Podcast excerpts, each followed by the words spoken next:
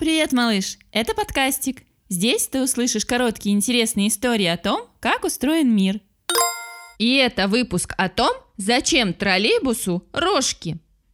Зачем рога корове? Чтобы защищаться от хищников и бодаться. Зачем же еще? А зачем рога троллейбусу? На корову он не похож, на него не нападают волки, другие троллейбусы тоже не собираются с ним драться. Троллейбус ездит и работает от электрического тока.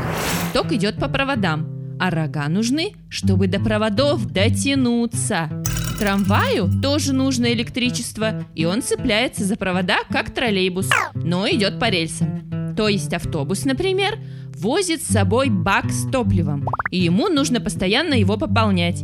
А троллейбус и трамвай не берут с собой никаких запасов, потому что получают питание, когда едут.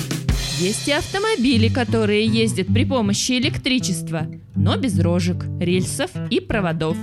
Чтобы заправиться, им нужна специальная заправочная будка с розеткой. То есть такой автомобиль нужно поставить на зарядку, как телефон. А как ездят автомобили и автобусы без рожек? На топливе, которое сгорает в двигателе. Это может быть, например, бензин, дизельное топливо или водород.